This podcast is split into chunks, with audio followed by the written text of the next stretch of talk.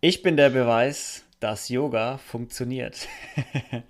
und damit wieder herzlich willkommen zu einer neuen Folge von Inspirieren anders. Mein Name ist Luca Beutel und mit mir heute in Köln zu Gast ist die Katja Reinhardt. Hi Katja. Hallöchen. Wie geht's dir denn? Alles gut? Äh, da sage ich jetzt immer alles bestens, weil ich nicht weiß, was ich auf die Frage antworten soll. Wenn jemand auf der Straße an dir vorbeigeht, alles im völligen Chaos und und alles gut. Und dann sage ich immer, alles bestens.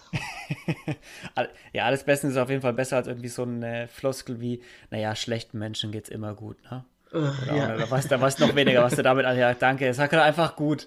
Sag doch, sag also, einfach gut. Ja, das ist halt so ein bisschen komisch, weil es ist natürlich schon sehr besonders gerade und gerade hier im Haus sitze, sitze ich ja gerade in der Yogaschule, die ich führe und wenn da Nachbarn gesehen haben, dass die Schule die ganze Zeit geschlossen ist und dann sagen, und alles super, alles bestens. ja. Und dann so, ja, das ist ja toll, ja, toll, ne? Also, ne, so. Aber damit komme ich gut zurecht. Und alle anderen auch, weil die froh sind, dass du also was antwortest. Ne? Die Frage könnt ihr euch echt sparen, ey. Ja, genau. Du hast, es, du hast gerade schon gesagt, du hast eine, du hast eine eigene Yogaschule. In genau. Köln. Sehr genau. cool. Äh, ja. Ich habe schon, hab schon mal ein paar Bilder davon gesehen. Ist ja riesig. Also zumindest der Raum, den Ja, eine sehr große Schule. Absolut, ja. ja. Also für mich eine ganz große Sache, räumlich wie auch unternehmerisch und so weiter. Ja, ja total. Also ich kenne jetzt Yogaschulen nicht so viele von innen. Äh, deine sieht auf jeden Fall anders aus als die meisten. Ja, das stimmt. Das ist ein historisch sehr interessantes Gebäude. Ähm, alles Halbwissen, was ich gerade erzähle, also alles nur stille Post, muss man ein bisschen aufpassen. Ne? ist also ein denkmalgeschütztes Gebäude im äh, Kellergewölbe, was früher wohl vor 200 Jahren so Wein, Wein, Wein gelagert wurde. So Gewölbe für Wein, wenn ich es richtig verstanden habe. Also ja. so ganz, ganz spannend. Wenn du da runterkommst, eröffnet sich eine Welt. Ganz interessant. Voll. Es sieht auch mega also, cool auf den äh, Bildern aus ja, Historienfreunde sind da total happy, wenn die da runterkommen. Ja. Seit wann hast du die Schule schon? Oder wann hast du sie aufgemacht? Seit drei Jahren. Seit, vor drei, oh, seit Jahren, drei. genau. Cool. Und also äh, jetzt, mal, jetzt sogar, ja. ja. Jetzt mal abgesehen von Corona, wie läuft's? ähm, sehr durchwachsen mit ähm, interessanter Anfangsphase, mit schwierigen Geschäftspartner vornehm ausgedrückt, dann Entscheidung, das alleine weiterzuführen, also ganz, ähm, ganz intensive Persönlichkeitsentwicklungszeit, so würde ich das beschreiben. Echt allein in diesen auf drei allen, Jahren? Jetzt? Auf allen Ebenen. Ja, extrem. Äh, also alle meine Stärken und äh, Schwächen, wenn wir es in Anführungsstrichen Schwächen, ne, die, die manifestieren sich extrem in dieser, in diesem Projekt, in diesem, als ob ich Mutter, ich, also ich sage es ganz bewusst, als ob ich Mutter geworden wäre ich bin keine Mutter, deswegen kann ich es nicht ganz vergleichen, aber es fühlt sich so an, als hätte ich ein Baby bekommen und mhm. ich muss mich um dieses Baby kümmern, komme was wolle. Ich kann nicht sagen, nee, ich, heute habe ich keine Lust oder sowas. Ne? Ich gebe es einfach weg, und, heute mal. Äh, genau, also das ist, äh, ist nicht ganz zu vergleichen, aber vielleicht in manchen Aspekten hier, hier, hier wird sich gekümmert, mit allem drum und dran. Mhm. Alles auf allen Ebenen. Und es ist auf allen Ebenen eine Herausforderung und komplett neu für mich. Das glaube ich. Ist auch dein erstes Mal, also dein erstes großes selbstständiges Projekt oder hast du davor schon irgendwie was selbstständig gemacht? Also ich bin, bin schon immer auch selbstständig. Ich ah, okay. kenne das nur so, äh, weil ich immer Trainerin war. Das heißt, ich kenne fast nur dieses Konstrukt, ähm, wohin gehen und einen Auftrag entgegennehmen, frei oder es lassen. Also da konnte ich immer jeden Tag selber entscheiden, was ich wie und wo mache. Ich musste nur am Ende auf irgendwie Geld kommen, mit dem ich überleben kann. Und dieses Selbstständige okay. ist mir schon sehr vertraut, aber dieses äh, innerhalb einer eigenen Schule kenne ich seit 2013. Da habe ich zur Untermiete in verschiedenen Locations mich eingemietet und dann so eine eigene Schule kreiert, also wo ich alleine nur äh, unterrichtet okay. habe und Leute nur zu mir kamen über die Krankenkasse. Ja? Ah, okay. Das heißt, du hast schon vorher auch so ein bisschen dein, wie sagt man, Kundenstamm aufgebaut und dann gesagt, okay, ja, nicht nur ein bisschen, sondern äh, mein Leben, mein Lebensunterhalt damit verdient. Okay, ja. Und bisschen dann hast du irgendwann gesagt, okay. Wort der Neuzeit, wenn ich, wenn ich dich mal äh, äh, ja. da das fällt mir auch, also ich beobachte ja oft, wie wir reden, also ich gucke oft, wie wir so sprechen miteinander, Worthygiene. Aha. Und die Wörter vielleicht eigentlich ein bisschen, werden sehr oft benutzt, auch im Yoga, ja. ein, ein, bisschen, ein bisschen spirituell, ein bisschen in dich reinschauen und wir, wir atmen jetzt mal ein bisschen. Und ja, das ähm, fällt mir sehr auf, dass immer alles ein bisschen gemacht wird. Also entweder ich atme oder ich atme nicht. Ja. Aber das mag so manchmal so ein Generationsding sein, habe ich ja gerade schon angesprochen. Ne? Eigentlich, eigentlich ist das, das fällt mir bei mir oft auf. Ich sage oft eigentlich, obwohl es gar nicht notwendig wäre in einem Satz. Genau, äh, genau. Ja, geht's dir gut? Eigentlich schon. Ne, na, mir geht's schon gut. genau. Und das ist ein, ein, ein Punkt im Yoga, so die eigene Sprache, Aussprache und die von anderen jetzt nicht dauernd zu analysieren, äh, sondern da auch mal aufmerksam hinzugucken. Und wir hatten äh, am Anfang, als ich mit Yoga anfing, hatten wir so Übungen, dass der andere vermeintlich krasse Sachen einfach nachspricht zum Beispiel. Ne? Also, also du sagst jetzt, sagst jetzt was und ich wiederhole das, nicht weil ich dich mobben will, sondern weil ich dich aufmerksam machen will auf eine Aussage. Und mhm. ich habe dann gesagt, das habe ich nicht gesagt. Ich war fest davon überzeugt, dass ich das nicht gesagt haben kann. Also das ist eine der vielen Übungen im Yoga, die total spannend sind, ja. miteinander neu umzugehen oder sich eben einfach mal anzuschauen. Auch wie also und nicht nur ein bisschen. nicht nur oder vielleicht mal. Ja, vielleicht ich, ich schaue mich vielleicht mal an. Ja, ja eigentlich passt ja alles. Genau. Ja. ähm, also mit dem mit mit nochmal um das ganz kurz abzuschließen, man sagt also du sagst irgendwas und der andere wiederholt es dann und dann analysiert man. Das ist eine Sache, eine Technik von vielen. Ja, okay. also äh, wenn ich zum Beispiel sage, äh, ich kann mich noch sehr gut erinnern, dass ich wohl gesagt habe, ich habe mich selber das nicht, ich habe das unbewusst gesagt, naja, die Männer sind ja nach drei Wochen eh immer wieder weg. Also so ein ganz, also ganz schlimme Aussage im mhm. Grunde. Schlimm nicht im Sinne von, ich tue damit, ich verletze ja damit keinen, aber das ist ja schon eine, eine gewagte These. Und äh, dann sagt meine Freundin, weißt du, was du gerade gesagt hast? Ich so, ne, wieso? Ich habe ja irgendwas daher gesagt, ne? Mhm. Dass immer alle Männer nach drei Wochen weg sind. Und dann habe ich gesagt, nee, das habe ich nicht gesagt. Doch, das hast du gerade gesagt. Ich glaube ihr natürlich, dass ich das gesagt habe. Mhm. Das setzen wir mal voraus, dass das stimmt, was der andere da behauptet. Und dann ist mir erstmal bewusst geworden, wie fies wir im Alltag, so im Nebensatz sind. Ne? Mhm. So, wenn man nicht genau Und aufpasst, sondern einfach, einfach was raushaut. Ja, ja, also manchmal richtig, richtig schlimme Sachen. Ne? Ah. Und heute, ja. heute habe ich auch manchmal noch das Bedürfnis, so, so, so heftige Sachen zu sagen. Da merke ich, ich werde dann so vulgär. Und das, und das sage ich dann aber vorher. Sag ich so, jetzt bin ich vulgär und jetzt möchte ich tratschen. Jetzt möchte ich es mal so richtig über mich und andere herziehen. Und dann ist diese Zeit aber in sich abgeschlossen und sagen, komm, wir machen jetzt Gala, ne? oder wie auch immer wir das dann nennen. Und dann darf das natürlich auch mal sein. Ne? Das, wir sind ja keine Heiligen. Dass wir dann mal so richtig ablästern und sind uns aber bewusst, dass wir lästern und das ist dann wieder weniger böse oder so. Ne? Und sagen wir auch, jetzt ist aber genug mit Lästern, jetzt ist wieder gut. Ne? Ja, jetzt haben wir uns genug ausgekotzt über alles. Das heißt, Yoga, also du hast vor drei Jahren deine Yogaschule aufgemacht, deine eigene hier, die, die du jetzt immer noch ja. hast, und hast aber Yoga schon viel, viel länger gemacht. Seit wann machst du Yoga? Äh, das heißt, äh, du hattest ja ein Interview mit der Brigitte, die hat das auch so schön beschrieben, ja. dass, dass man, dass wir das gar nicht immer so genau sagen können, wann wir mit Yoga angefangen haben, denn Berührungspunkte gab es schon 1995. Da konnte ich damit gar nichts anfangen. Das hat sie ja so ähnlich beschrieben, dass sie da gar nichts mit anfangen konnte. Das konnte ich genauso wenig. Da, ich komme ja aus der Fitnessbranche und dann so 95 fing das an, dass es auf einmal Yogastunden gab. Und da haben wir uns immer drüber lustig gemacht, ne? weil die Bewegung kam uns äh, lächerlich vor. Das war uncool, das war uninteressant. Und ähm, da hat mich das gar nicht interessiert. Ich habe es ab und zu mal mitgemacht und habe gedacht, ja, okay, hm, nicht, nicht cool. Und dann mit 30, also da war ich ja dann schon wesentlich älter, ähm, habe ich mich aktiv für Yoga entschieden, weil ich meinen Fitnessberuf in der Form nicht mehr ausüben konnte, weil ich eine Art Burnout hatte. Das Wort ist ja auch neumodisch, aber ich war so ausgebrannt von meinem eigentlichen Beruf, jeden Tag unterrichten, Step, äh, Spinning. Also ich habe jeden Tag viele Stunden unterrichtet, äh, mich ausgepowert, immer alles voll mitgemacht, äh, wusste gar nicht, wie ich mich da schütze, immer auf Leistung, Leistung, Leistung. Und mit 30 war das erste Mal, dass ich da an meine Grenzen kam körperlich. Okay. Und im Zuge dessen habe ich gesagt, okay, ich glaube, ich kann mich nur noch auf einer Matte rumrollen. Und ich, war, empfand mich zu gar nichts anderem in der Lage, als mich so hin und her zu rollen, ne? so, sozusagen. Und darüber, also über, schon über das Körperliche, habe ich mir nur noch das zugetraut im therapeutischen Sinne und habe gedacht, ja, okay, dann mache ich halt das, wenn nur das geht. Hm. Das klingt ja ähnlich wie bei der Brigitte, die Story, wo sie auch gemeint hat, manchmal lag sie nur auf der Matte und war froh, einfach da zu liegen. Richtig, genau. Ich bin tatsächlich eingeschlafen ganz oft, ja. ich habe ja. ja mehrere Yoga-Ausbildungen gemacht. Ich habe mich dann sehr schnell für eine Yoga-Ausbildung entschieden.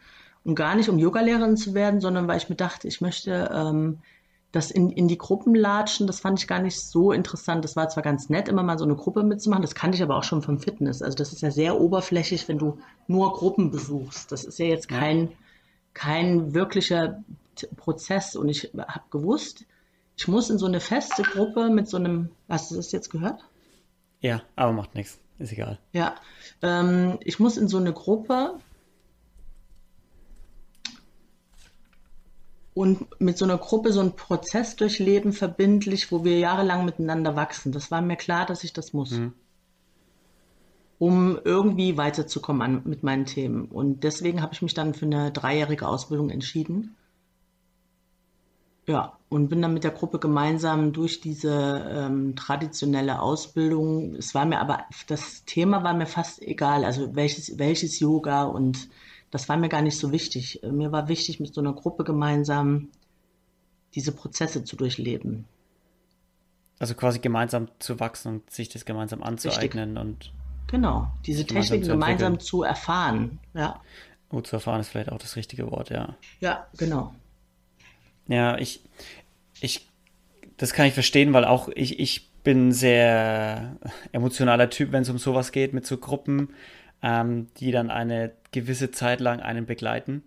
Äh, sei es für die Ausbildung genau. oder äh, sei es beim Fußball auch mit zwei Saisons mit Richtig. der gleichen Mannschaft spiele oder sowas, whatever. Also ich kann schon verstehen, dass du, bin ich auch, glaube ich, eher der Typ dafür. Ähm, oder Einzelunterricht. Also mit einem Lehrer Richtig, dann und genau, mit dem dann gemeinsam genau, den Weg exakt, gehen. Also, exakt. aber kein, ich bin jetzt nicht der Fan davon, irgendwie jeden Tag oder je, zweimal die Woche in irgendeine Gruppe reinzugehen, die jede Woche anders ist. Das kann ich schon auch, das bin ich schon gewohnt, aber mir sind die Grenzen klar. Ne? Das, das, ist, mhm. ähm, das ist sehr begrenzt. Dieses ja. ähm, gemeinsam zu praktizieren hilft dir halt in der Gruppe, das hilft dir da, bei der Sache zu bleiben, aktiv zu bleiben, aber oft mehr nicht. Also wenn du wirklich persönliche Baustellen hast, die du bearbeiten willst, wird das innerhalb so einer Gruppe, wo der Lehrer, Lehrer irgendwas ansagt und du machst irgendwas nach, ja. wird da nichts, da wird was passieren, aber nicht so viel, als wenn du mit, mit einer Gruppe oder eben mit einem Lehrer einzeln, das ist natürlich der Idealfall, durch solche Prozesse gehst. Und das merke ich den Lehrern teilweise an, wenn die so Ausbildung gemacht haben, wo wo es dann nicht so in die Tiefe ging, da fehlt dieser Prozess in der Tiefe.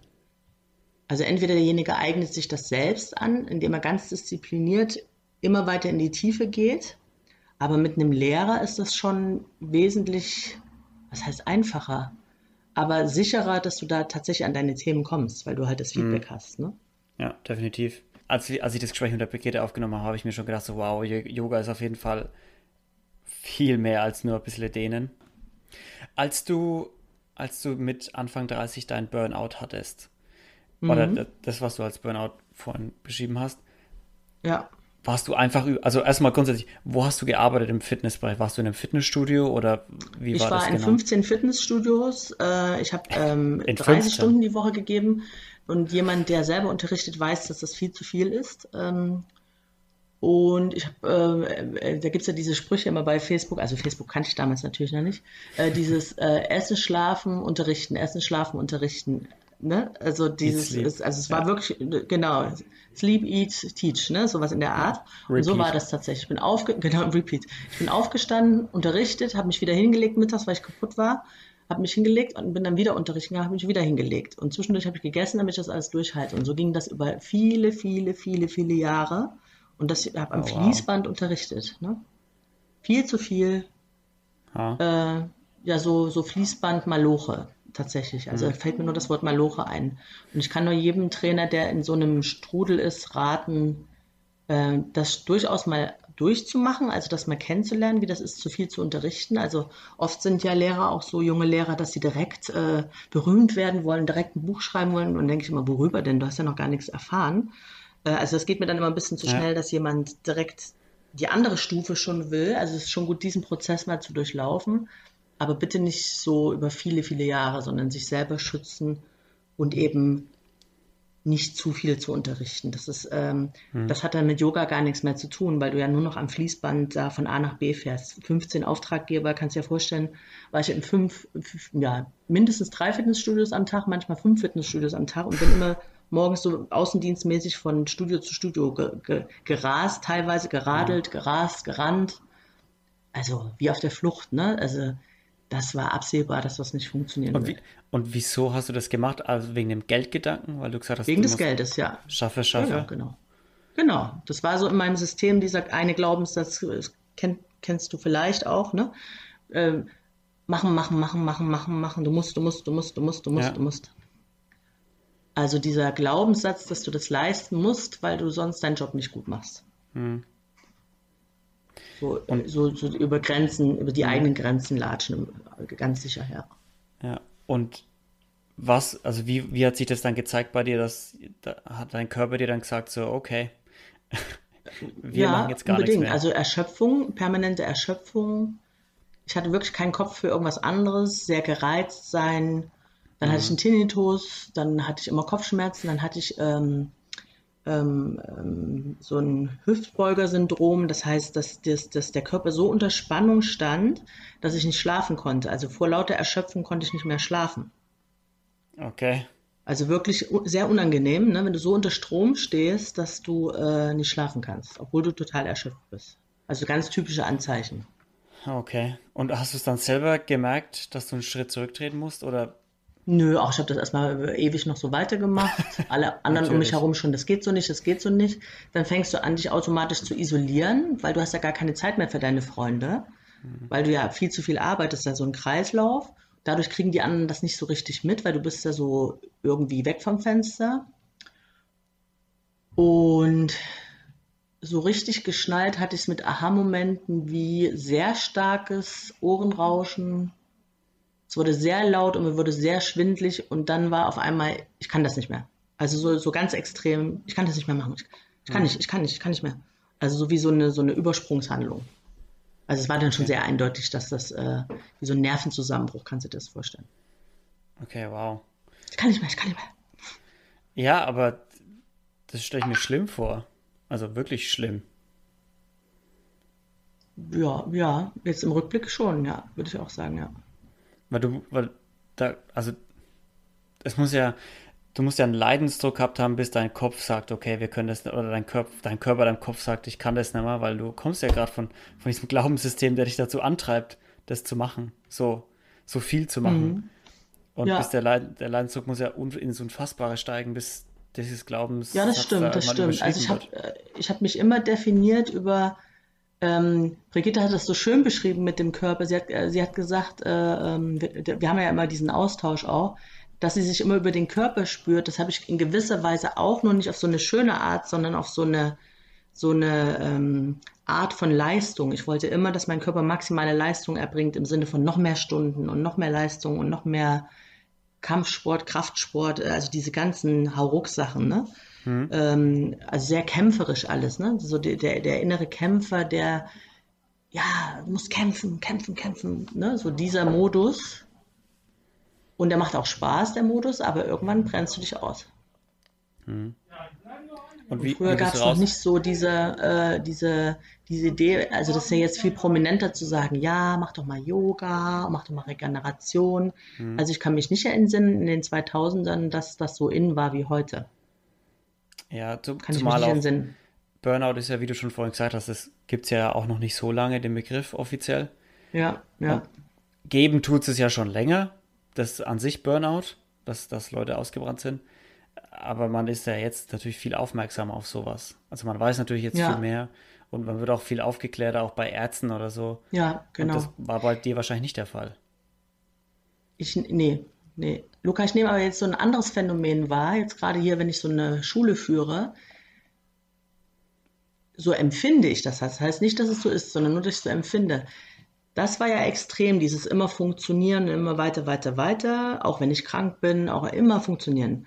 Jetzt merke ich, dass so eine Welle da ist. Jetzt hat jeder gelernt, äh, Self-Love oder zumindest mal das davon gehört und auf sich achten und so weiter. Jetzt wird so viel auf sich geachtet in meiner Wahrnehmung. Äh, ja, heute fühle ich mich nicht nach Unterrichten und ja, und ich muss dann nochmal in Urlaub das fünfte Mal und also also jetzt nehme ich ein anderes Extrem wahr, dass die Leute so empfindlich, äh, nicht, nicht empfindlich, befindlich geworden sind, dass ich denke, na ja, also ein Stück weit funktionieren darf jemand schon bei einem Job. Hm. Also das nehme ich so wahr. Wie gesagt, heißt das nicht, dass es so ist, sondern nur, dass ich hier und da denke, mein Gott, wie willst du denn so deine Existenz? Also hier werden ja äh, oft, äh, erlebe ich ähm, Leute mit 30, teilweise mit 40 noch, die von ihren Eltern finanziert werden. Okay, das ist ja okay, das hätte ich auch in Anspruch genommen, wenn ich die Möglichkeit gehabt hätte. Ich will nicht sagen, dass, dass, ne, dass ich das nicht getan hätte. Aber wenn das dazu führt, dass du nie in diesen Modus kommst, für dich selber zu sorgen, und zu verstehen, was es bedeutet, mhm. 1500 Euro netto im, im Monat zu erwirtschaften, wenn du das nie gespürt hast, dass du da auch dafür schon sehr viel tun ja. musst in der Regel, also jetzt im normalen Level, das ist, da merke ich dann schon so, hm, das ist schon sehr weich gespült alles und ich frage mich, wie, wie die Leute jemals ins Arbeiten kommen wollen. Mhm. Aber vielleicht müssen sie das auch gar nicht. Das kann ja sein, dass ich dann noch in diesem Arbeiterdenken so drin bin, wo ich mir sage, hm, also ich finde es schon okay, wenn du auch funktionierst hier und da, ne? Ja, ich, ich glaube, wir müssen, also erstmal grundsätzlich, ich glaube, manche Sachen sind wie so eine Welle, dass du erst so das obere Extrem hast, dann ja, richtig, wird dagegen ja. steuern, hast du das untere Extrem und dann pendelt sich irgendwann vielleicht ein. Äh, oder es das gibt weitere gut, Wellen. Ja. und ist ja auch von ich, Person zu Person total unterschiedlich, ne? Also, ja, und wie du gesagt hast, es kommt auch darauf an, wo du aufwächst. Ich meine, wenn, wenn wir irgendwo aufgewachsen wären mit einer reichen Familie, die uns bis wir 30, 40 eben, sind finanziert. Wir werden wahrscheinlich auch nie von alleine drauf gekommen zu sagen, jo, nee, Ganz passt genau. schon, ich, ich arbeite selber in, in, genau. in der Gastro oder sowas. Wer bin ich, das, das, das, zu sagen, eben, ne? Genau. Eben. Und ähm, ich kann aber auch nachvollziehen, was du meinst. Was ich so ein bisschen beobachte, ist oft so dieses, dass alle nur noch nach ihrer Leidenschaft suchen. Und ist auch in Ordnung, sollen die Leute machen. Diese Leute sollen machen, was ihnen Spaß macht aber die Leute sollen auch dranbleiben. Also nicht, okay, die Sache macht mir Spaß, die mache ich jetzt, aber heute ist ein anstrengender Tag, das ist wohl doch nicht meine Leidenschaft. Ich muss mir was anderes suchen. So, nee, ich glaube, du wirst nie 100% Spaß haben an egal was du machst zu also jeder dieses Zeit. Spaßprinzip ist natürlich es, sehr sehr sehr gewagt. Ne? Ja, ne? also was soll, was soll, mir immer Spaß machen? Viel Glück damit, viel Glück das zu Genau, genau. Das finde ich ein bisschen schwierig, ja. aber das wird sich wahrscheinlich gesund schrumpfen von selbst. Ne? Ich glaube auch. Ich glaube auch. Ich, ich denke schon auch, du musst. Also ich kenne es auch bei mir, dass man nicht immer auf Arbeit happy war. Auch ich in meinem Angestelltenverhältnis bin nicht immer happy und denke mir manchmal, ich habe heute so keinen Bock auf Arbeit und stehe trotzdem ja. auf und setze mich an den Rechner und erfahre die Arbeit und liefere mal acht Stunden ab. Also nicht immer diesen Befindlichkeiten eben so nachgehen, ne? Genau ja, es geht schon wieder vorbei. So, man kann schon mal, man kann schon mal durchpowern, auch ein bisschen. Wie in Beziehungen eben auch, ne? Also dieses, ja. äh, wenn ich dann höre, also wenn ich Gründe höre, warum Leute sich trennen, so, okay, das hat mich nicht, an, nicht mehr angetörnt oder irgendwas, ich, ja, okay, also das spielt ja alles mit da rein, ne? Diese, diese niedrige, sagt man dazu, niedrige Frustrationsschwelle. Also wenn es schnell, ja. schnell zum Verdruss führt, mhm. Äh, genau, so. Aber andererseits habe ich auch viel zu wenig Kontakt mit jungen Menschen, dass ich äh, da jetzt so Studien machen könnte, wo ich das wirklich sagen kann, was wirklich so los ist. Ne? Ja, ich kann nur hier im Yoga sagen, da kommen viele junge Menschen. Ähm, da merke ich bei den Teilnehmern, bin ich sehr positiv überrascht, wie jung die schon äh, Yoga machen. Also ich hätte mit 20 kein Yoga gemacht, das hätte ich viel zu uncool gefunden. Es war aber auch eine andere Zeit, da waren halt ja. andere Sachen cool, da war eher Kraftsport und sowas cool. Und deswegen weiß ich das nicht, ob ich das heute gemacht hätte, aber mit welcher Hingabe und Reife und, und, und mit, mit welcher, also finde ich schon beeindruckend, wie, äh, mit welcher Haltung hier junge Menschen zum Yoga kommen. Da bin ich sehr beeindruckt. Ja. Also das war schon, das war schon in meiner Erinnerung früher alles viel mehr äh, auf Leistung getrimmt im Sinne von, von Oh, ja, ich, wie gesagt, war der Fitnessbereich. Also das ist, das ist was gerade so in ist. Damals, meine ich, war Fitnessstudio total in. Ja, also äh, ne, Brigitte und ich sind ja Wendekinder, ne? Wir waren ja Teenies zur Wende. Und da sprossen halt die Fitnessstudios nach, nach der Wende, also so 90, äh, gab es an jeder Ecke auf einmal ein Fitnessstudio. Ja. Und deswegen habe ich das in meiner Erinnerung, dass das total in war.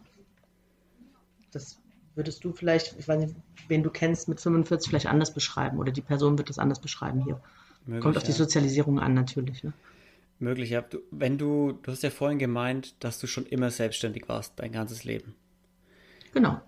Warum? Also wie kam es ähm, dazu? Ganz praktische Gründe. Ähm, meine Mutter kommt aus der Gastronomie. Ich komme also aus einer äh, Gastrofamilie im niederschwelligen Sinn. Also meine Mutter war Kellnerin immer und sie hat mich als Kind oft mitgenommen und ich saß dann halt immer an der Theke. Und das ist dann tatsächlich so, wie man sich das vielleicht heute nur noch bei, ähm, das sieht man ja nur noch ganz selten irgendwo im Restaurant, dass, das, dass die Kinder mitarbeiten. Ne? Das sieht hm. man ja nicht mehr so oft. Achso, am, Dorf, am, Dorf, am Dorf siehst du es noch öfter als in der Stadt, glaube ich. Vielleicht, ne? Ja. Genau. Und früher, meine ich, war das so, dass wir immer mitgeholfen haben. Ne? Und dass wir das auch total toll fanden. Und auch da habe ich mich schon äh, gerne gesehen mit ganz vielen äh, Bierkrügen und wie viel ich doch tragen kann mit, mit äh, auf der ganz Wiesen, kleinen, die, die ne? Mädels. Genau, genau, aber in kleinen. Ne? Ich fand das ganz toll, wenn die sagen, boah, die Kleine hat aber Kraft. Das fand, hat mir total gut gefallen. Mhm. Wenn das jemand so, also diese, diese, dieser Applaus über die Kraft, das fand ich schon, das, da geht's ja schon los, ne, im Prinzip. und dann weiß ich, dass ich immer viel mitgeholfen habe. Und laut meiner Mutter habe ich dann, ist ja auch alles so Erinnerungssache, so ab zwölf Geld dafür bekommen. Okay. Und dann sagte mein Partner, sagte, aber Frau, äh, Frau Bartel, ne, Sie wissen aber schon, dass das Kinderarbeit war, ne? Weil es ging ja schon viel früher los. Ich habe ja mit sieben mhm. schon geholfen. Ich habe äh, meine, meiner Meinung nach immer mitgeholfen. Und ich sagte sie, nee, nee, die hat kein Geld dafür gekriegt. Natürlich nicht. die kriegt dann einfach nur mehr Taschengeld. So. Nee, auch nicht. Also sprich, für meine Mutter ist klar, es war deshalb keine Kinderarbeit, weil ich ja eh kein Geld gekriegt habe. Und, und mein Partner so, ja, okay. Eine völlig andere Denke, ne? Also das, das war, das war nichts Besonderes, dass ich da geholfen habe. Und das, da, da fängt das ja an, ne? Du kriegst also mhm. sehr jung schon Geld. Und dann habe ich immer die ganzen Ferien gearbeitet und habe mir äh, äh, viele Dinge schon kaufen können, sehr jung. Äh, ich erinnere mich gerne an einen Kassettenrekorder, da habe ich den ganzen Sommer für gearbeitet, in Grün. Der hat 700 Mark gekostet, Ostmark. Und für Was, den habe ich den ganzen Sommer Mark? gearbeitet. Ostmark. Wow. Für einen Kassettenrekorder ja. kann ich gar nicht mehr vorstellen. Ja. Und da, da war ich richtig cool, dass ich diesen Kassettenrekorder hatte. Ja. es gab noch einen für 1100 Mark, den hat mein Bruder sich gekauft, der acht Jahre älter ist. Den konnte ich mir aber nach einem Sommerarbeiten nicht leisten. Und da hm. habe ich wirklich jeden Tag richtig, richtig heftig gearbeitet. In der Gastronomie im Zoo. Und das, das fördert, glaube ich, schon so diese Selbstständigkeit zu sagen, okay, äh, du gehst irgendwo hin, erfüllst äh, einen Auftrag, ne, bist so eine Honorarkraft und dann, so wie du Leistungen erbringst, wirst du bezahlt. Mhm. Pro Stunde halt. Ne? Ja. Das war damals 1,75 Mark in der Woche und 3 Euro bis 5 Euro am Wochenende. Wenn nicht Euro, Eine. Ostmark natürlich. Ja. 1,75 Mark 75 in der Woche. Nicht in der Woche, pro Stunde, in der Woche. Pro, pro Stunde unter der Woche, unter der Woche, an der Woche. Unter der Woche, halt. genau. Ich habe mich blöd ausgedrückt. Heute undenkbar natürlich, ne? Ja, schon. Aber dafür hast du ja noch viel mehr, Zeit, ne? ja, viel mehr für deinen Markt bekommen als, als für einen Euro jetzt wahrscheinlich. Ja, im Osten weiß ich das jetzt nicht, aber das äh, würde ich jetzt nicht so sagen, aber konntest, könnt, hättest viel Schnaps kaufen können auf jeden Fall. Wer mit zwölf arbeitet hat, braucht vielleicht auch schon Verdauungsschnaps abends dann. Äh, ja, also, also das, im Osten gab es ja jetzt nicht so viel, ne? aber genug mhm. zu essen und zu trinken auf jeden Fall. Aber ich habe mir halt so Sachen geleistet, die man sich sonst so nicht leisten kann. Mhm. Eben Kassettenrekorder war ja was ganz Cooles. Ja, dann warst du auf jeden Fall die coolste auf der Straße. Ja, und ähm, dann, als eben zur Wendezeit die ganzen Fitnessstudios aus, aus dem Boden schossen, stieg natürlich auch der Bedarf an Kursen. Das hieß dann früher Aerobic, also früher, ganz früher hieß es ja Popgymnastik im Osten und Gymnastik, irgendwas mit Gymnastik immer. Und auf einmal hieß es Aerobic, das fanden wir natürlich total cool, aber es gab irgendwie nur Aerobic. Es gab immer Bauch, Beine, Po und Aerobic. Und dann kam irgendwann Step Aerobic, das war auch richtig cool, als es auf einmal Step Aerobic gab mit dieser Stufe. Mhm. Und da war ich 14, 15 auf jeden Fall und da, da ich ja eh jeden Tag dort war, da, das war dann früher so, dass dann jemand sagt, kannst du das mal eben machen? Und dann hast du da irgendwas gemacht und mhm. hast vielleicht 10 Mark danach gekriegt oder so, ne? Mit einem komischen Kassettenrekorder, Sound, Horror, hast du dann in der Turnhalle da rumgeturnt. Und das ist ja der Beginn einer Selbstständigkeit im Grunde. Schon, ja. Schon, ja, und wenn ja. du das dann halt öfter machst, dann hast du den ganzen Tag, fährst du überall rum, kriegst überall irgendwie Geld in die Hand gedrückt danach. Und ja, so geht es los. Hast du dich mal gefragt, wie es, wie, oder hast du mal gedacht, oh, ich brauch, ich, das ist mir alles zu blöd. Ich will jetzt ein Angestelltenverhältnis und 35 Stunden die Woche ja, arbeiten und ciao. Habe ich ja auch gemacht parallel. Ich habe dann äh, 99 habe ich beschlossen, ich will jetzt nicht nur körperlich arbeiten, sondern ich will auch mal was ich will auch mal Geld dafür bekommen, dass ich nicht körperlich bin. Das war mhm. mir ganz wichtig. Damals, da habe ich auch vor Brigitte, weiß ich noch ganz genau, habe ich geheult und habe gesagt, endlich, da saß mir gegenüber in der Küche und da habe ich gesagt, endlich darf ich was machen, wo mein Körper nicht bezahlt wird sozusagen. Also was nicht ja, körperlich okay. ist. Mhm. Weil ich den, den, den Druck hatte, nur wenn mein Körper funktioniert, also eben nicht so positiv wie bei der Brigitte, wie sie das beschrieben mhm. hat, ne? dieses künstlerische und, sondern für mich war, wenn mein Körper nicht funktioniert, dann ist mein Leben zu Ende sozusagen. Bei ihr ist es ja ähnlich, nur schöner im ja. künstlerischen Sinne. Ja. Ne, für sie wäre ja natürlich auch ein Drama, wenn der Körper nicht funktioniert, aber für mich war es so existenziell, ich habe kein Brot zu essen, wenn mein Körper nicht funktioniert. Mhm. Für mich hatte das keinen künstlerischen Aspekt, sondern so einen Überlebensaspekt. Ähm, und meine größte Sorge war immer, dass ich mir mal den Zehennagel einreiße oder dass ich irgendwie stolpere oder das war meine größte Sorge, da, dass ich da eben mal eine Woche nicht gut funktioniere oder sowas. Das hört sich so banal an, aber wenn du den ganzen Tag mit deinen Füßen und Händen was machst, wie für ein Klavierspieler die Hände, ne? Dann ist es super unangenehm, ja. wenn, wenn was mit deinen Gliedmaßen ist zum Beispiel, ne? Also diese ja. Dinge, die du täglich brauchst. Und dann habe ich ähm, das war ganz witzig, neben dem Fitnessstudio in Erkrath, Running Sports, wo ich jeden Tag war, war eine, ähm, stopp mich, wenn das jetzt zu detailliert wird, aber da war eine äh, Werbemedienagentur, Vega Medien AG, werde ich nie vergessen. Und die haben eine Sekretärin gesucht. Und da bin ich original reingegangen, muskulös, und bin ich da so rein hallo, ihr sucht ja eine Sekretärin, ich habe das zwar noch nie gemacht, aber ich habe Lust darauf. Und dann hat sie gesagt, ja, aber Sie haben doch gar keine Erfahrung da drin. Und da habe ich so plump gesagt, äh, mit meiner Schnauze, ne, die ich da so hatte durch das Training, hat mir ja so eine andere Schnauze dran, als, als, als wenn man jetzt täglich, also als wenn man das kennt im Büro. Ähm, habe ich gesagt, na, sucht ihr jetzt jemanden oder nicht? Und dann hat sie gesagt, ja, wir suchen schon jemanden dringend. Das heißt, ich mache Ihnen mal einen Vorschlag, gucken Sie sich das mal eine Woche an, ich glaube, ich lerne schnell. Habe ich einfach behauptet, ne? Und tatsächlich hat es geklappt und zu einer Anstellung geführt. Geil. wie, wie, sagt man so schon, selbstsicheres Auftreten bei völliger Ahnungslosigkeit. Ja, genau. Also dieses, das ist so eine Lebenserfahrung. Ach, das, sorry, dass ich das immer mit der Brigitte vergleiche, aber da du sie interviewt hast, ja. Äh, kann ich auf die Parallelen vielleicht hinweisen.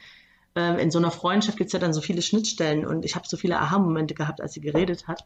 Dieses unbedarfte, etwas Verrücktes tun, ist sehr riskant, definitiv, birgt viele Konfliktherde, Risiko ohne Ende.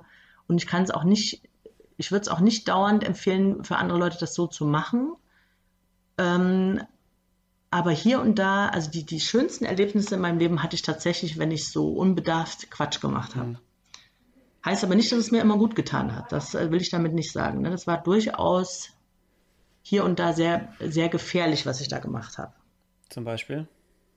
Ähm, äh, ohne Englischkenntnisse in New York, in Harlem nachts rumlaufen.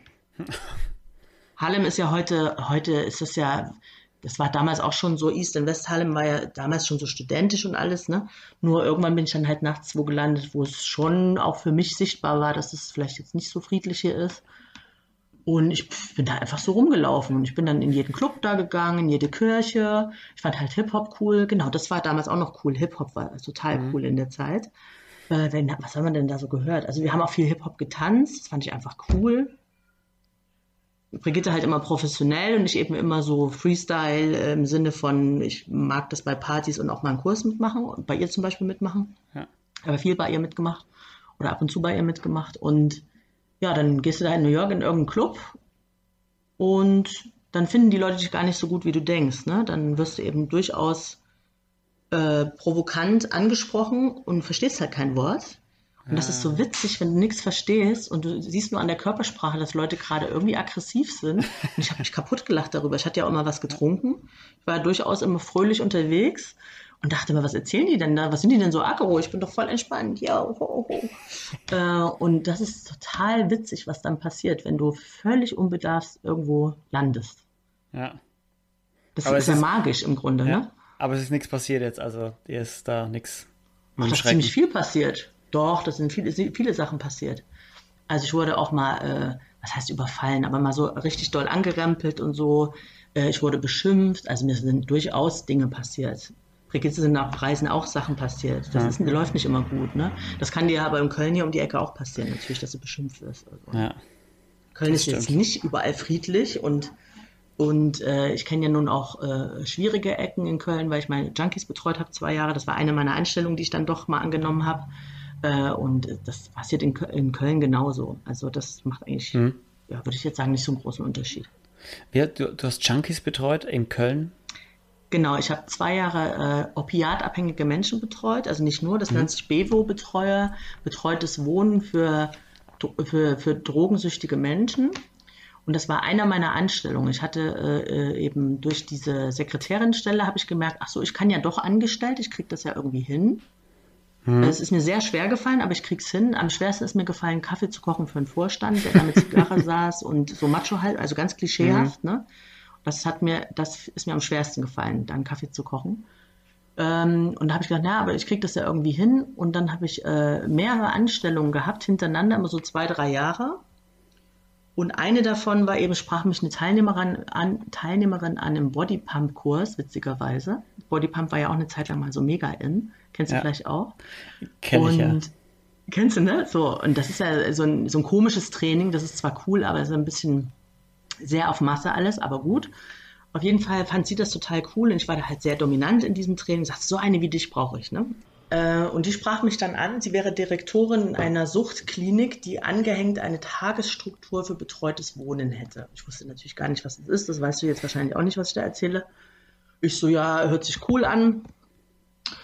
Und dann bin ich damit hingekommen und das hat mich sehr beeindruckt und sehr berührt. Und da ich selber aus einer Suchtfamilie komme, also wo Süchte durchaus eine Rolle spielten und das immer im Osten tabuisiert wurde, mhm. hat, hat, war das ein sehr nahes Thema für mich. Also ich, ich habe dann realisiert, okay, es gibt viele Menschen, die so sind, wie ich das in meiner Jugend kennengelernt habe. Und, und dann hatte ich so eine Gelegenheit verspürt, das aufzuarbeiten. Weil ich hatte ja parallel auch meine Yoga-Ausbildung, sind wir wieder beim Yoga und äh, habe das dann so verbunden sozusagen. Also ich habe das Yoga, also es hat ja so eine Wechselwirkung. Ne? Du machst das Yoga, dann begegnen dir solche Schicksale und du kennst das aus der Vergangenheit und dann habe ich so eine Chance gewittert, das alles aufzuarbeiten.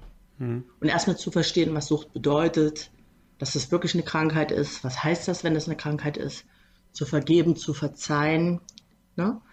Ähm, darin, das war so die Hoffnung darin, dass, dass das dann passiert und ein Stück weit ist das auch passiert. So dieses Verständnis entwickeln für suchtkranke Menschen in deiner Umgebung, sei es deine Eltern, sei es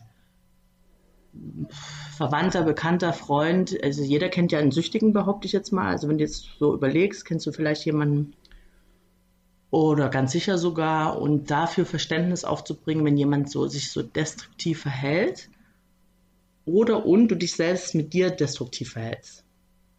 Mhm.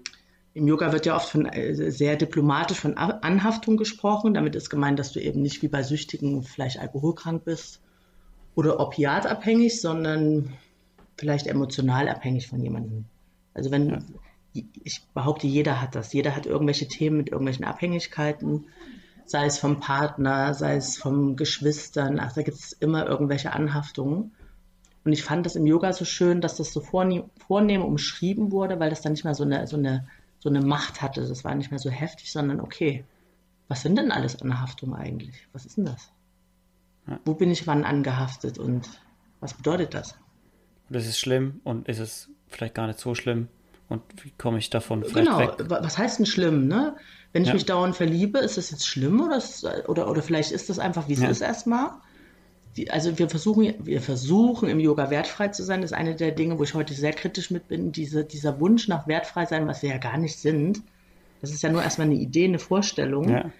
Und äh, das wird im Yoga halt sehr oft gesagt, dieses Jahr, wir sind ja so wertfrei und das kriegen wir natürlich, wenn wir menscheln, wenn wir einfach nur normal sind, kriegen wir das natürlich im Alltag so nicht hin.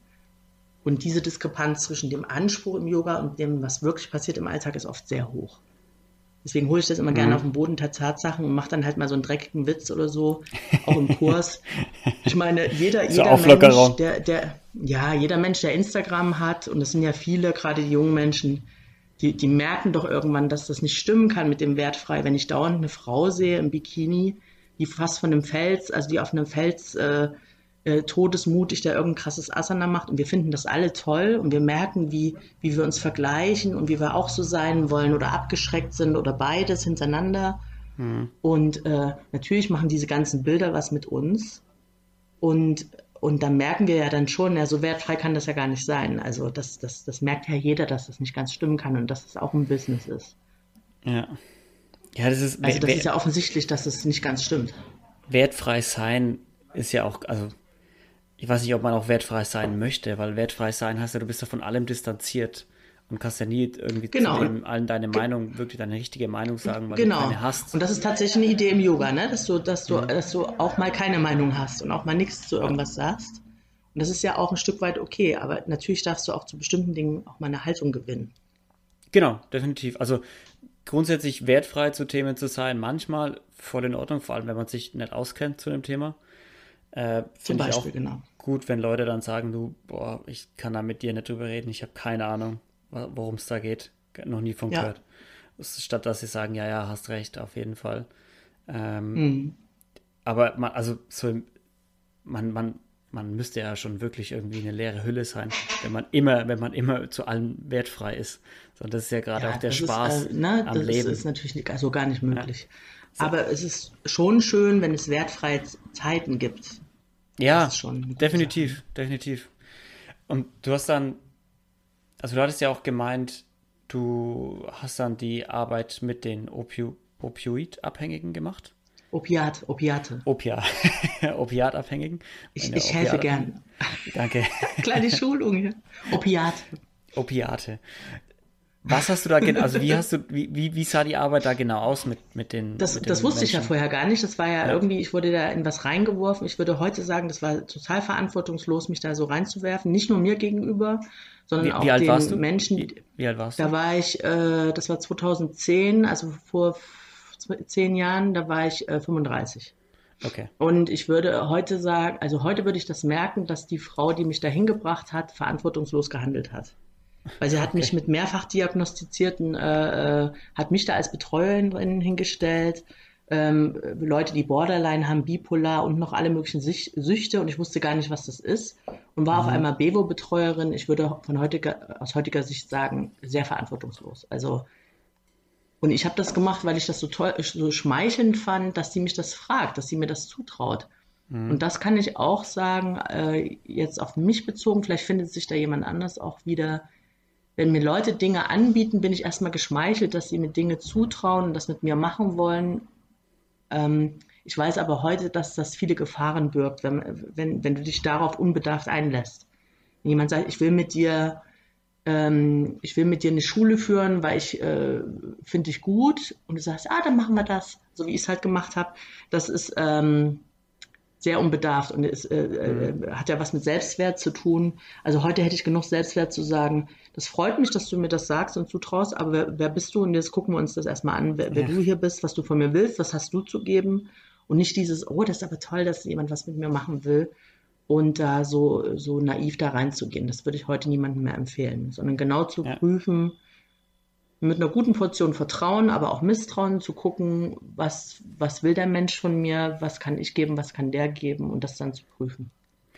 Und du, du, du meintest, dass du äh, auch aus einer Familie kommst, die Sucht, die Probleme mit Abhängigkeiten hatte. Suchtkrank, suchtkrank. suchtkrank. Also nicht Probleme, ja. sondern suchtkranke äh, Familienstrukturen. Okay. Jetzt kann ich es ja unterscheiden, jetzt weiß ich ja, was es ist. Ja, jetzt, jetzt haben wir den Unterschied gelernt. Ja. Ja. ja. Wer, wer war da? Krank ist, wenn, wenn äh, äh, also äh, insbesondere meine Mutter ist alkoholkrank. Ich sagte ja vorhin, dass ich aus einer Gastrofamilie komme und da scheint das, weiß ich heute, ja, das ist fast unwahrscheinlich, wenn das, also früher wurde sehr viel mitgetrunken. Das hat sich ja, das hat sich ja tatsächlich verändert. Wenn ich irgendwo hinkomme, ist ja nicht mehr so, dass der Kellner immer mittrinkt. Ne? Und früher nee, war das nee. in meiner Erinnerung so üblich, dass du immer eine Runde gegeben hast mit dem Kellner mit. Das heißt, er hat immer mitgetrunken. Und Uff. dann ist es ja sehr, das ist ja absehbar, dass, dass der Kellner dann Probleme bekommt mit der Zeit. Gut, gut gemeint wahrscheinlich, ich, aber auf Dauer. Ja, das ist halt so, so, so, so miteinander. Und heute erlebe ich das oft, dass der Kellner sagt, nee, möchte ich nicht. Ne? Aber das wäre früher eine Beleidigung gewesen, wenn du nicht mittrinkst. Hm. Ich, ich, ich weiß nicht, wo du groß geworden bist, aber wenn du in so einem Arbeiterviertel groß wirst, wo alle Menschen sehr viel arbeiten, hm. so, so ähm, Arbeiten nachgehen, die körperlich sehr schwer sind, Bauarbeiter, Gerüstbauer, also diese, diese, diese Strukturen, dann finde ich das jetzt nicht so ungewöhnlich, dass die nach der Arbeit ein Bier trinken gehen. Wenn du hier in eine Kölschbar ja. gehst, äh, eine Brauerei oder so, da wirst du auch viele Menschen erleben, die sagen, nach der Arbeit oder hier im Pub irgendwo in Irland, da gehen die Menschen, die so körperlich schwer arbeiten und eben auch andere, teilweise auch im Anzug, je nachdem, wo du bist, gehen die sich danach ein Bier trinken. Wenn die das jeden Tag machen, da kommen da schon ein paar Bier zusammen. Mhm. Wenn ich hier in Lindenthal in, in, in, in eine Kölschbar gehe, da trinken Leute manchmal 17 Kölsch am Abend. Das ist da normal. Also das ist jetzt nicht, da sagt keiner, oh, du hast 17 Kölsch getrunken, weil die sich ja so wegschlucken. Ne? Ähm, also das ist ja, wie gesagt, wenn wir jetzt, wenn wir jetzt unseren eigenen Konsum und den von anderen aufschreiben würden, da würde hier und da schon was zusammenkommen. Und da braucht der Yogalehrer auch nicht ja. so. Es gibt halt ein paar, die gar nicht trinken, aber es gibt auch viele, die durchaus gerne Wein trinken. Und, und wenn du das aufschreibst übers Jahr, natürlich kommt da was zusammen. Ja. Und manche verkraften das halt und manche nicht. Und, und, und jemand, der gerne in eine, in eine Kölschbar geht, was jetzt nicht so meins ist, der würde wahrscheinlich schon mit der Zeit sich mal fragen müssen, ob das jetzt so angebracht ist. Ja. Wann bist du denn eigentlich nach, ja, wann bist du denn eigentlich dann nach Köln gegangen? Wie alt warst du denn jetzt? Weil ich bin äh, zufälligerweise im gleichen Alter wie die Brigitte nach Köln gegangen. Ich war auch 19 wie sie. Okay. Aber ich hatte kein Kind. Ohne, ohne Kind. ohne Kind, ohne aber kind. ohne Geld auch, äh, ohne jegliche Unterstützung. Mit 10 Mark bin ich nach Köln gekommen, mit einem riesen so Militärrucksack, weiß ich noch ganz genau. Das Einzige, was ich hatte, war dieser riesen Militär. Kennst du die, die grünen, grünen yeah, riesen Dinger? Und da hatte ich alles drin, ein Klamotten und einen Topf und sowas. Und da bin ich doch tatsächlich, äh, äh, die, die Geschichte ist lustig, weil es war ja gerade etwas schwerer gekostet, jetzt machen wir mal was Lustiges. Da bin ich dann nach Weiler Swiss gekommen zu einem Tanzpädagogikstudium, für das ich mich angemeldet hatte. Mhm. Damals gab es ja noch kein Internet, sondern ich hatte über die Ballett und Tanz eine Schule gefunden, die mich doch tatsächlich genommen hat, eine private Tanzschule. Und da habe ich dann ein Tanzpädagogikstudium angefangen. Und das war in Weilerswist in der Kölner Straße. Und ich dachte in meiner Unbedarftheit, das sind wir wieder, die Kölner Straße ist bestimmt in Köln. ja, oh und dann bin ich dann in Weilerswist auf der Köl äh, Kölner Straße gelandet, in der Doris Scalas Grafhorstschule. Ohne Geld, ohne irgendwas. Und war dann da in einem Internat und habe dann gemerkt, das ist nicht Köln. Das hier ist ja komisch hier, ne? Das ist, ist ja nichts los. Und das war aber auch zur Popcom. Und da habe ich, äh, ähm, die Brigitte habe ich auch später mal bei der Popcom dann, die ist ja zwei Jahre jünger als ich, habe ich bei einer Popcom gesehen das erste Mal. Und diese Popcom, kannst du dich daran noch erinnern, Popcom in Köln? Das nee. war ja eine Riesensache. Da war die ganze Stadt war voll mit Bühnen, Gospel, Klavier, alle möglichen Musikrichtungen. Okay. Und wenn du das erste Mal nach Köln kommst und das die Popcom, dann denkst du so, oh krass, was ist denn hier los? Ist das immer so? Wow. Was geht ab? Und dann kommst du nach Weilerswist und denkst, okay, wo bin ich jetzt gelandet? und dann habe ich das auch verstanden, dass das nicht Köln ist. Ja, die Kölner so Straße unbedarft, ist nicht in Köln. So unbedarft war ich. Ja, genau. Also ja. so, so naiv bin ich durch die Welt getapst. Ne? Aber es hat funktioniert. Aber wie gesagt, heute, naja, also weiß ich nicht, was, äh, nee, das Studium konnte ich ja nicht zu Ende machen. Also na, da hatte ich auch nach ganz kurzer Zeit körperliche Probleme weil ich ja kein Geld hatte, um mir was zu essen zu holen mhm. oder so. Also ich hatte ja ganz oft nichts zu essen. Dass es so gut hat, oh, okay. dass das nicht funktioniert. Das heißt, du hast auch da richtig gestruggelt, also teilweise. Ja, ja, definitiv, ja. Ich hatte gar kein Geld. Und auch keine Wohnung, oder? Nee, ich habe ja in dem Internat da gelebt, ne? Achso, uh, äh, sorry, dem, ja, okay. Dann ja, zumindest hat es ein Dach Das konnte ich mir ja gar nicht leisten, das heißt, ich bin mit Schulden irgendwann abgehauen von dort. Okay. Wie, also ja. wie ging es dann weiter nach, der, nach dem Tanzstudio, nachdem du es abgebrochen hast? Ähm, ich habe dann, also ich habe ja immer weiter Kurse gegeben, das habe ich ja schon gemacht, aber jetzt musst du dir vorstellen, ich tanzte den ganzen Tag, also Ballett, Modern mhm. Dance, was haben wir denn da noch gemacht? Äh, Ballett, Modern Dance und Jazz, ne? Und dann gehst du abends ins Fitnessstudio und turnst dann weiter, um dann am nächsten Morgen wieder äh, in so einem Tanzsaal zu stehen. Das hat natürlich überhaupt nicht funktioniert. Und ähm, also so ein bisschen was bezahlt habe ich von dem Geld vom, von den Kursen wieder. Ne? Das habe ich einfach weitergemacht und das habe ich dann einfach wieder Vollzeit gemacht. Den ganzen Tag Kurse gegeben. Okay. Das hat mir immer den Arsch gerettet. Bis du dann irgendwann mit Anfang 30 dein Körper gesagt hat, nope. Genau. Nope, nope, genau. nope. Und dann bist du zum Yoga gekommen. Richtig. Jetzt haben wir, den, haben wir den Kreis geschlossen. Richtig, genau. Und ich, die Anfangsbehauptung war ja, ich bin der Beweis, dass Yoga funktioniert. Mhm. Das meine ich insofern, dass sich meine Lebensqualität schon immens verbessert hat. Und auf einer ganz grob, also erstmal ganz grob kann ich sagen, dass das mein, mein, ähm, wie sage ich das? Dass das mein Leben verändert hat. Aber, nochmal Ausrufezeichen, alleine zu den Kursen zu gehen, ist, eine, ist eine große Hilfe schon mal, aber das ist nicht das Ende der Fahnenstange. Also wenn jemand jetzt hier zuhört und Themen hat, die beackert werden wollen, reicht es nicht, zu Kursen zu gehen. Das ist sehr mhm. oberflächlich, hilft das. Ne? Dadurch, dass dein Körper gestretchter ist, elastischer ist, hast du, fühlst du dich besser. Natürlich hat das eine Wirkung. Ne? Das kennt jeder, der zum Training geht oder spazieren geht, kennt das. Dass das eine, oder wenn, wenn du in die Natur gehst, natürlich kennen wir das, dass das eine positive Wirkung hat. Wenn du aber in verschiedenen Themen Hilfe brauchst, wenn du oft wütend bist oder oft sehr traurig, der, whatever du hast, also das geht jetzt mal an alle, die zuhören, äh, da gilt es dann schon etwas genauer hinzugucken und, und mal zu fragen, wo kann ich denn hingehen und wo, wo kann ich wie weitermachen, dass ich tatsächlich an meine Themen komme. Denn sonst erlebe ich das so, dass es oberflächlich bei vielen, äh, ich erlebe das bei Perfektionisten oft, ich lerne sehr viele perfekt, perfektionistische Menschen kennen. Mhm. Ich bin überhaupt nicht perfektionistisch, das hört man vielleicht auch raus, dass ich gar nicht so drauf bin, eher chaotisch. Aber die perfektionistisch angehauchten Menschen, die ich kennenlerne, das wirkt ja von außen immer so, so schön und so strukturiert und das ist so, wow, ne? Ihr kriegt ihr Leben so gebacken, sie oder ja. er. Und dann guckst du genauer hin und denkst, oh mein Gott, Ne? Also so, wenn jemand dau dauernd wechselnde Partner hat, was weiß ich, ne? es gibt ganz verschiedene Geschichten. Und da lohnt es sich schon mal genauer hinzugucken, wenn du zum ja. Beispiel spürst, dass du nichts spürst. Du spürst einfach nichts. Und du regulierst mhm. dich nur über diesen vermeintlichen Perfektionismus, über diese feste Struktur. Und das ist deine Regulation, dich, dich zu spüren, anstatt dich einfach nur so zu spüren, wenn du atmest. Und wenn du das merkst, dass du immer leer bist oder oft leer bist, dann kann man noch, noch mal gucken, was, was ist denn da? Was, was ist hinter der Leere? Warum fühle ich mhm. mich dauernd leer? Oder, oder warum kann ich mich nicht verlieben? Oder ach, ganz viele Themen, die wir so haben. Ja.